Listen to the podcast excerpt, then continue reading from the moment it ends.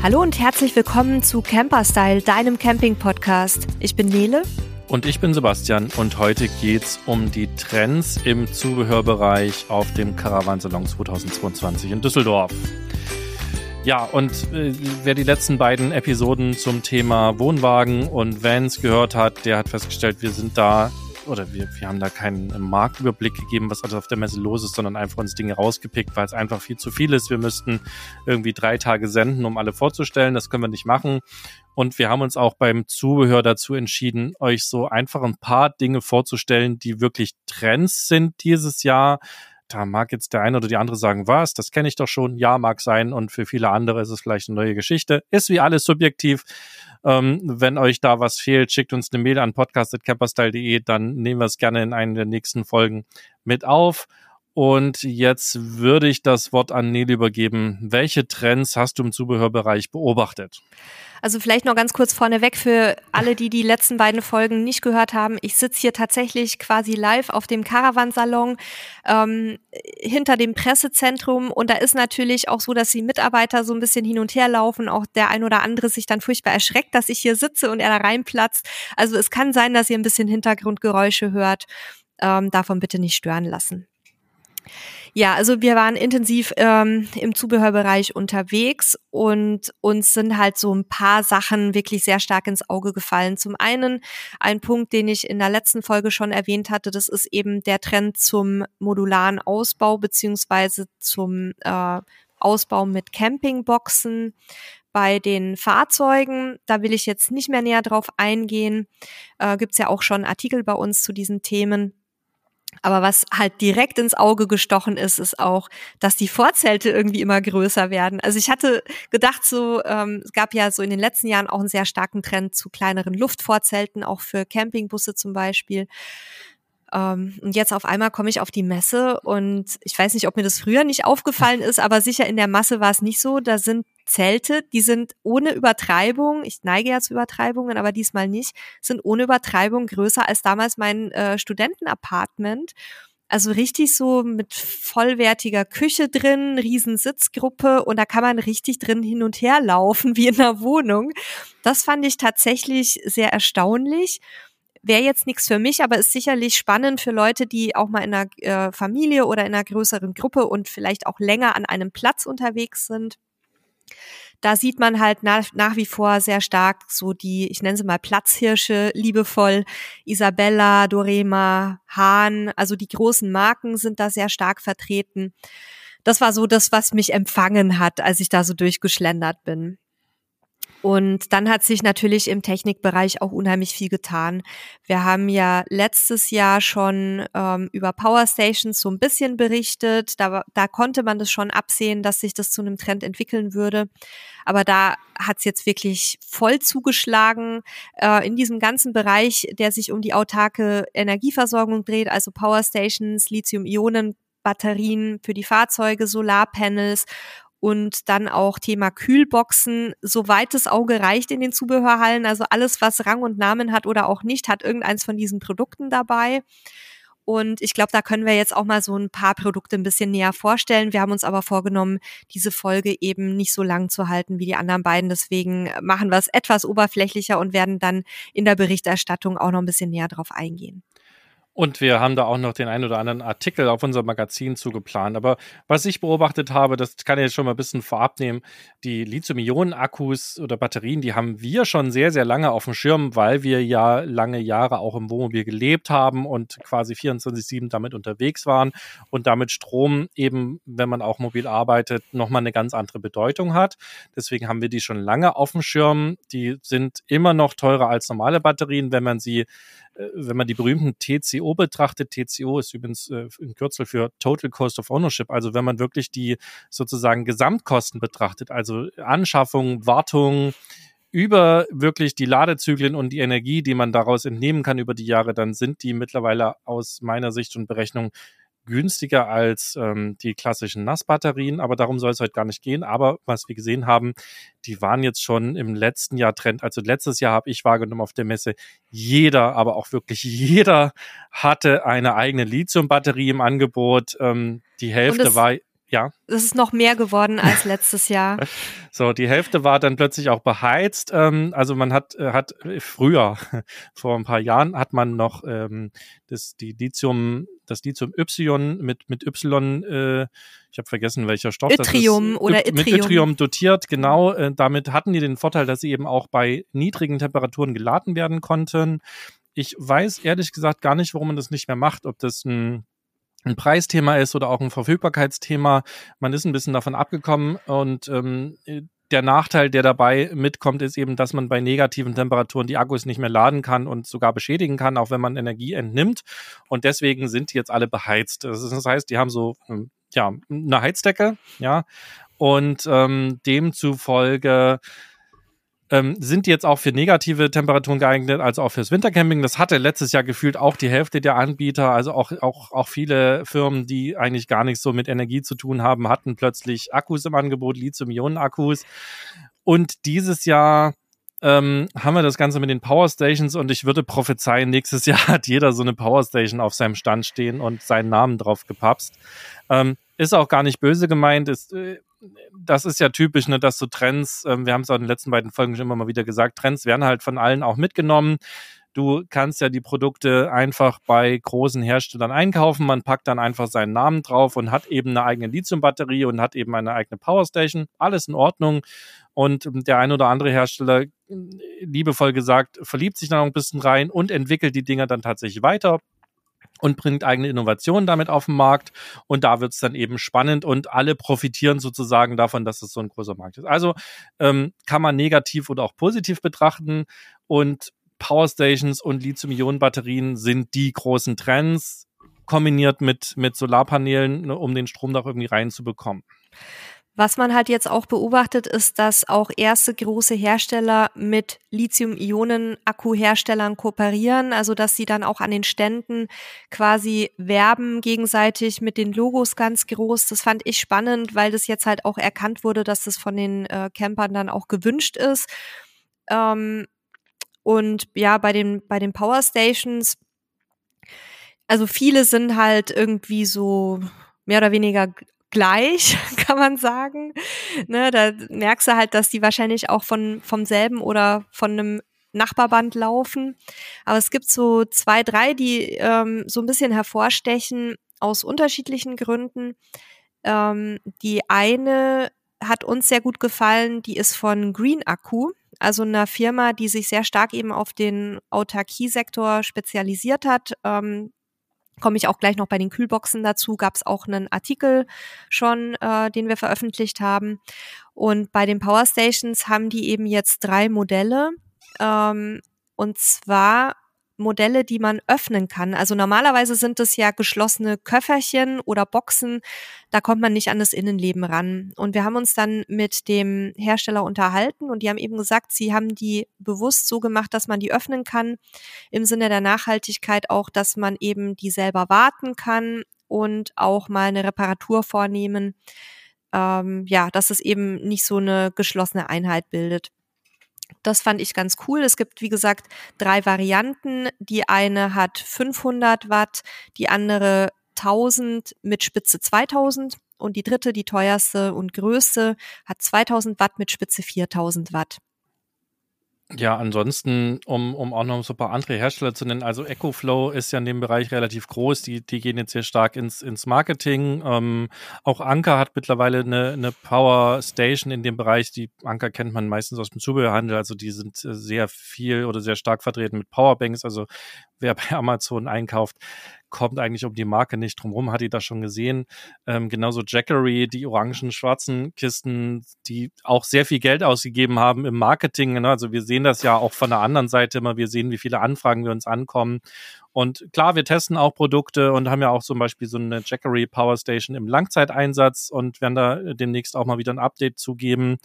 Äh, Bluetti gibt's noch, die recht bekannt sind, aber auch Dometic hat mittlerweile sowas im Angebot. Raimo hat sowas ähm, zum Beispiel auch in seinem ähm, E-Camper drin. Hinten da ist ein kleiner Platz, wo eben dann natürlich die Raimo eigene Power Station reinpasst.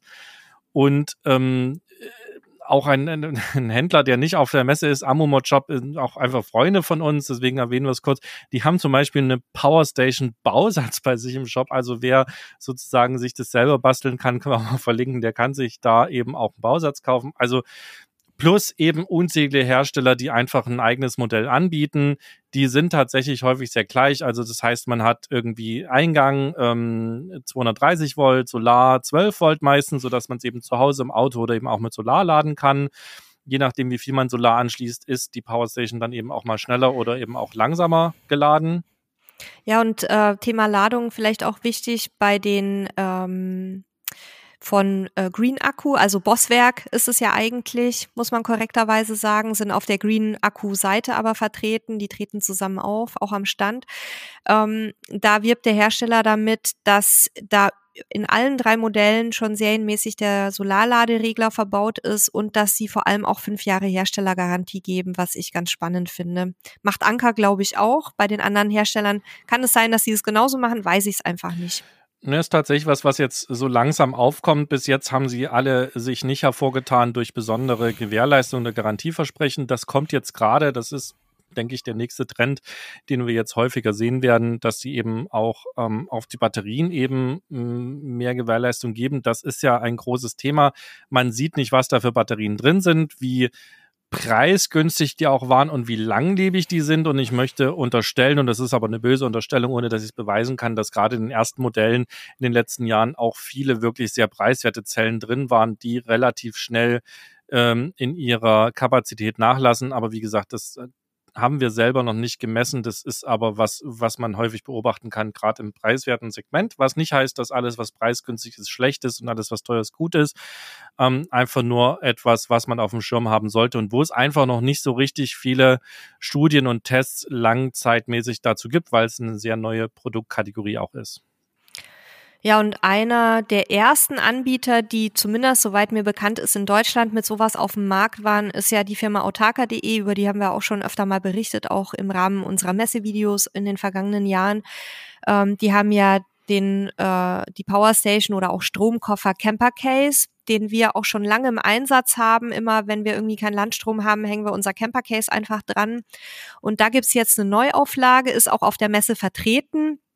Und zwar auch wieder in zwei Varianten, nämlich in der 12-Volt-Variante, wo ich eben nur meine 12-Volt äh, mit versorgen kann. Ähm, und es gibt aber auch die 230-Volt-Variante, wo ich eben die Wahl habe zwischen 12 und 230 Volt.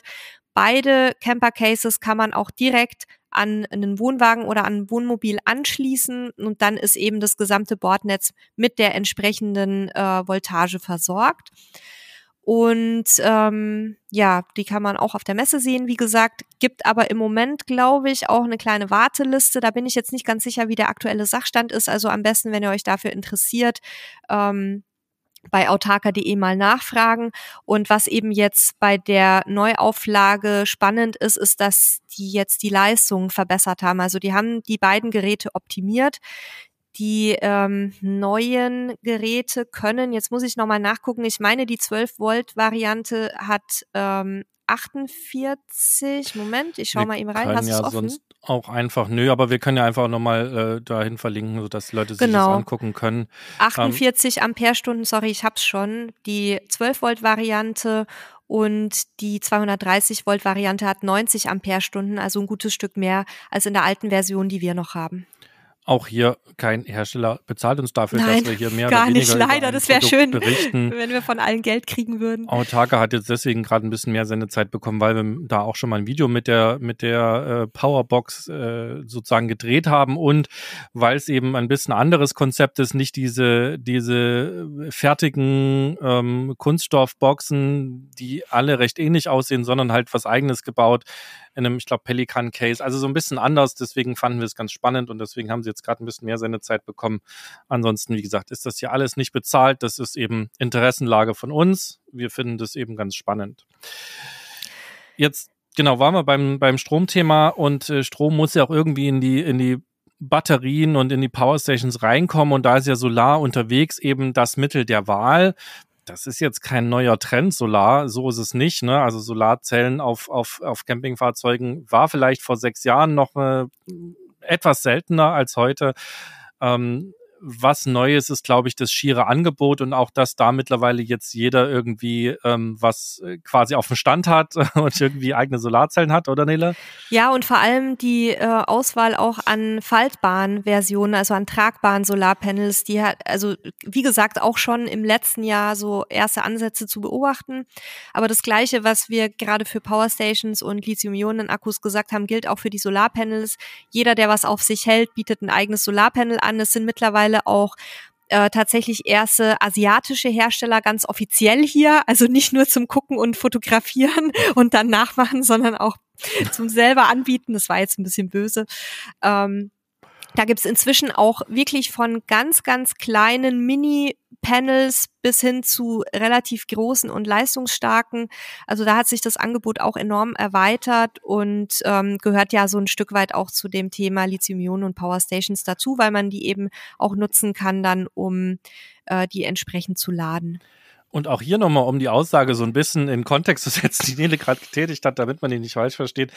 Wer schon mal auf einer Messe gearbeitet hat, die etwas technischer war oder in Bereichen, wo viel Technik ist, gewesen ist in den letzten Jahrzehnten, der wird festgestellt haben, da sind eben tatsächlich ähm, mehr Menschen asiatischen Ursprungs, die mit Kameras rumlaufen und sehr genau und sehr detailliert die Technik fotografieren. Teilweise unter den Fahrzeugen liegend, habe ich schon gesehen. Also es war nicht und ganz ernst gemeinter, aber doch ein bisschen ernst gemeinter Scherz. Daher kommt quasi dieses, dieses Nischendenken und dieses Vorteil. Ich kann das auch bestätigen. Ich habe viele Jahre auf der CeBIT gearbeitet ähm, und, und habe das auch so wahrgenommen. Dass, ähm, ja, wollen wir nicht weiter bewerten. Wieder zurück zu den so Solar- und Powerstations, worauf ihr auf jeden Fall achten solltet. Ähm, das ist natürlich super cool, wenn ich mir jetzt eine riesige, dicke Powerstation kaufe mit 2000 oder gar 4000 Wattstunden Leistung und man äh, ist dann oder läuft dann Gefahr, dass man dann einfach so ein 100 Watt Solarpanel sich dazu kauft ohne vielleicht zu bedenken, wenn man sich nicht auskennt, dass man damit halt irgendwie ein paar Tage am Laden ist, bis die Powerstation wieder voll ist. Also achte darauf,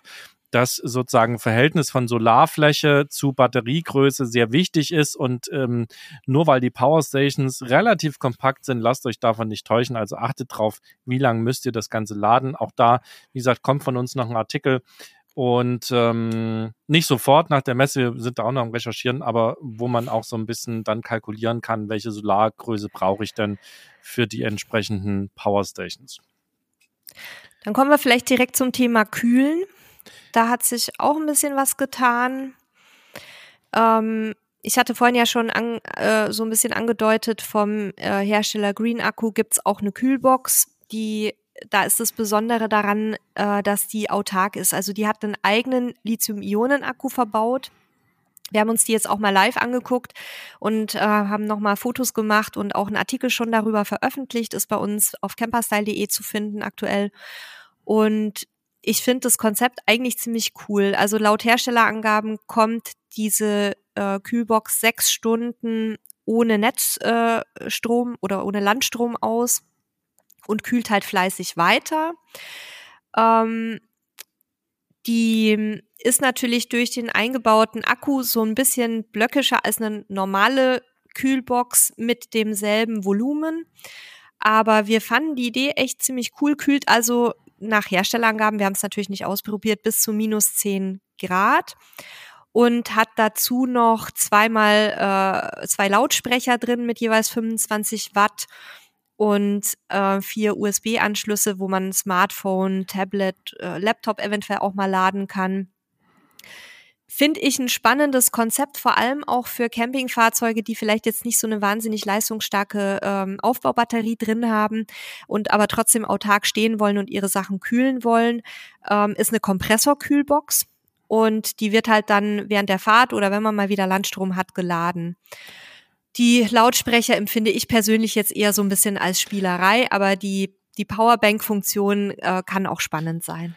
Ich vermute halt, dass, dass die gar nicht so unbedingt nur auf den Campingmarkt ausgerichtet ist, sondern dass die eher so auf den Freizeitmarkt geht. Also ja. das heißt, du äh, fährst eben äh, ein, einen Tag an den Stausee mit der Family und hast dann die Box eben dabei, die kühlt deutlich länger als die, als die Standardboxen durch den Akku und du hast eben durch die Lautsprecher auch noch ein bisschen Musik dabei. Ich glaube, das ist eher so, dass äh, der Markt, in den sie gehen sollte. Durch den Akku ist sie halt auch wieder fürs Camping spannend, wenn sie tatsächlich die sechs Stunden hält und weil sie sehr kalt ist, vielleicht auch noch darüber hinaus, ne, gerade wenn man vielleicht eine Getränkeflasche oder zwei, drei Dosen mit drin hat, die ja auch die, die Kälte speichern und sie nachts nicht öffnet, kann das auch spannend sein, um sozusagen die Nacht zu überbrücken bis zum nächsten Tag, wo man dann wieder Solarstrom hat. Also das, das ist auch was, was wir uns äh, sicherlich ähm, in den nächsten Monaten auch nochmal angucken werden und äh, wenn wir das bekommen, auch zum Testen uns mal anschauen. Das kann schon ganz spannend sein, aber wie gesagt, ich glaube, durch die Boxen ist die Zielgruppe nicht unbedingt nur der Campingmarkt gewesen. Ja, und dann haben wir natürlich die ganzen äh, bekannten Hersteller von ähm, Kompressorkühlboxen. Ich sage jetzt nur mal ein paar, Dometic, Truma, ähm, Webasto natürlich auch. Webasto hat jetzt ganz neu, aber ist auch nicht der einzige Hersteller, Kühlschränke, Kompressorkühlschränke, die über 12 oder 230 Volt laufen, die sehr schlank gebaut sind, speziell für kompaktere Campingfahrzeuge. Da gibt's jetzt ein Modell mit äh, 70, ich hoffe, ich sage jetzt nichts Falsches, ein Modell mit 70 und eins mit 90 Litern Volumen, soweit ich mich erinnern kann. Ähm, fand ich äh, eine ganz coole Sache, weil eben auch ein Gefrierfach dabei ist und Webasto ist mit Sicherheit eine Qualität, auf die man sich verlassen kann. Bei den anderen Anbietern, die auch teilweise fast gleichlautende Modellbezeichnungen gewählt haben, da weiß ich es einfach nicht, weil ich die nicht aus eigener Anschauung kenne. Aber da hat sich auch viel getan, weil eben jetzt wie beim ähm, Van-Bereich oder Minicamper immer mehr auch die kompakten Fahrzeuge in den Mittelpunkt rücken und da natürlich auch die Hersteller von Zubehör darauf reagieren müssen. Ähm, auch hier haben wir wieder einen alten Bekannten getroffen aus dem letzten Jahr und zwar die Firma Cool. Da hatten wir letztes Jahr, glaube ich, auch schon einen Artikel drüber veröffentlicht. Das ist eine Passivkühlbox die aber viele Stunden durch ein ähm, ja relativ ausgeklügeltes Isoliersystem mit äh, integrierten Kühlpads oder Kühlakkus, ähm, die das Kühlgut eben frisch hält. Und die haben jetzt sich hier wieder präsentiert auf der Messe, haben, soweit ich gesehen habe, auch nochmal ähm, neue Modelle mitgebracht. Also das finde ich auch ein cooles Konzept, wenn man eben jetzt nicht die Möglichkeit hat, unterwegs viel Strom zu ziehen, vielleicht auch nur ein paar Tage unterwegs ist. Ich glaube, bis zu zehn Tagen ähm, hält das laut Hersteller kühl, wahrscheinlich aber, wenn man es öfter aufmacht, ein bisschen weniger. Das heißt, man kann irgendwie so einen kleinen Wochenendtrip auf jeden Fall mit der Kühlbox machen und muss halt dann die Kühlpads entsprechend vorkühlen. Also aus meiner Sicht eine coole Sache, weil es halt einfach auch ein innovatives Konzept ist, was sich an eine Zielgruppe richtet, die sonst nicht so bedient wird.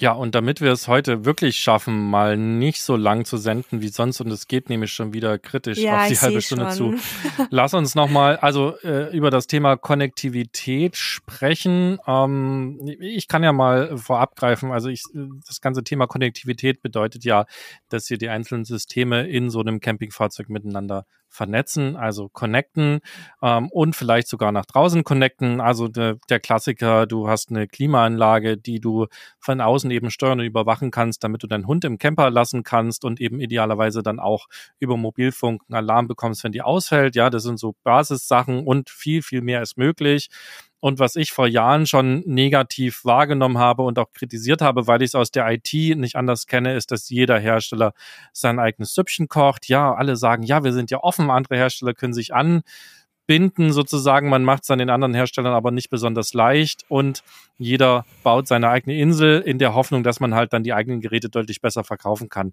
Ja, ist vielleicht was, was zu unserer Marktwirtschaft dazugehört. Ich finde es blöd, ähm, weil man ist einfach äh, oder wir wissen alle, es gibt nicht das perfekte Produkt. Es gibt verschiedene Produkte, die verschiedene Stärken und Schwächen haben.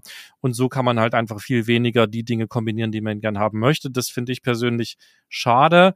Und Nele hat dazu ein Konzept entdeckt, was dem Ganzen etwas entgegenarbeitet. Und das fand ich wiederum ganz spannend. Was, was hast du da gefunden? Das ist eine App, die es tatsächlich auch wohl schon ein bisschen länger gibt, die jetzt aber ähm, uns zum ersten Mal so richtig aufgefallen ist. Und zwar die App E-Trailer. Das ist ein System ähm, mit einer Basisstation, also so einer kleinen Box. Und äh, über die Box werden eben alle möglichen Sensoren im Fahrzeug miteinander verbunden. Also im Grunde das System eHome übertragen aufs Campingfahrzeug, was wir uns ja eigentlich schon seit Jahren wünschen würden von den Herstellern. Man kann damit ähm, Batteriespannung, Wasserstand, Gaslevel, Reifendruck, äh, Reifentemperatur, auch die Fahrzeugnivellierung, dann Innenraumtemperatur, Temperatur sogar im Kühlschrank, beim Wohnwagen noch die Stützlast und auch so Dinge wie offene Fenster oder Dachluken ähm, auslesen sozusagen. Und das Ganze funktioniert so, dass man sich ein kleines Starterpaket für 200 Euro kauft, also diese Basisstation, die nennt sich eConnect. Ähm, da sind dann auch zwei Sensoren dabei, nämlich einer für Batteriespannung und einer für Nivellierung, also für die Ausrichtung des Campingfahrzeugs. Und die ganzen weiteren Sensoren, die ich gerade genannt habe, sind dann eben modular als Einzelteile erhältlich. Das heißt, ich kann mir mein e Mobile Home sozusagen genauso ausbauen, wie ich das gerne hätte. Die haben unterschiedliche Preise, je nachdem, wie komplex sie sind. Also der günstigste Sensor für Temperaturmessung kostet um die 50 Euro, ein bisschen weniger.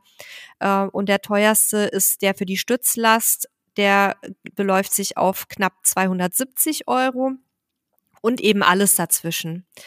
Wir haben uns da auch mit dem Anbieter unterhalten. Also er sagt, die App wird ständig weiterentwickelt. Es werden also in Kürze noch mehr Funktionen dazukommen.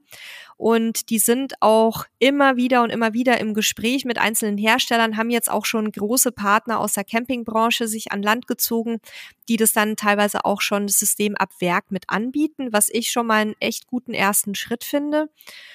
Und ähm, ja, was gibt's dazu noch zu sagen? Es gibt aktuell nur eine Verbindung per Bluetooth. Ähm, die Anbieter denken bereits über eine LTE-Lösung nach, damit man eben auch, wenn man sich nicht im unmittelbaren Umfeld des Campingfahrzeugs befindet, auch die Funktionen ähm, benutzen kann. Ist ja dann insbesondere spannend, wenn man zum Beispiel einen Hund hat, der mal allein im Fahrzeug bleiben muss oder wenn man halt generell auch mal im Winterlager oder so eine, eine Innenraumtemperaturüberwachung machen möchte. Man kann das Ganze selbst nachrüsten, wenn man so ein ganz kleines bisschen geschickt ist. Es werden also ausführliche Anleitungen da auch mitgegeben und ansonsten kann man sich das natürlich auch verbauen lassen.